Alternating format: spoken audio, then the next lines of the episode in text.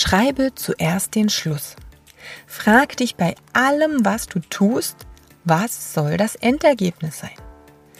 Oft hast du tolle Ideen, du bist super motiviert, du fängst tausend Sachen neu an, aber viele der Projekte enden nicht so, wie du es möchtest oder so, dass sie dir letztendlich auch in irgendeiner Art und Weise nützlich sind.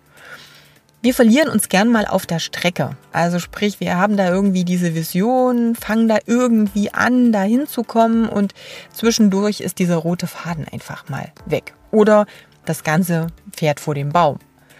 Von daher, es macht Sinn, von hinten zu beginnen. Sprich, was soll denn das Ziel sein? Wo soll es hingehen? Und wie müsste denn der Weg sein, um genau zu diesem Ziel hinzukommen?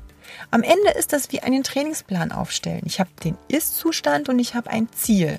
Und jetzt muss ich die Zwischenstationen, die Steps dahin entwickeln, aufschreiben und schauen, dass ich diese Zwischenstationen erreiche.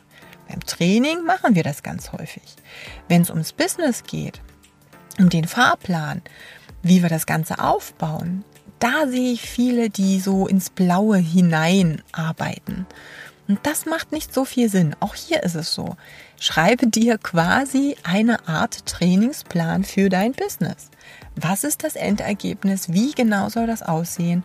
Und wie sind die Stufen dahin? Dann kannst du wirklich vorher die Meilensteine festlegen und kannst dich von einem Step zum nächsten ranarbeiten. Und das bezieht sich auf dich, auf dein Business, auf den Trainingseffekt oder den Trainingserfolg deines Kunden, auf das Gefühl, was dein Kunde nach dem Training haben soll.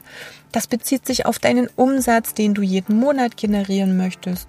Zum Beispiel, wie viele Kunden musst du denn für das Umsatzziel auch generieren? Was genau musst du tun, um diese Kunden zu gewinnen?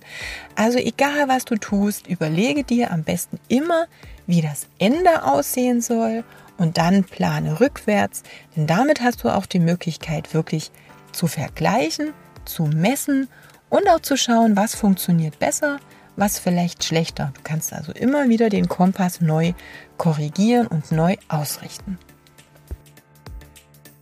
In meiner Facebook-Gruppe Personal Trainer Business Tipps erhältst du von mir noch viele andere Tipps und kannst dich persönlich mit mir austauschen.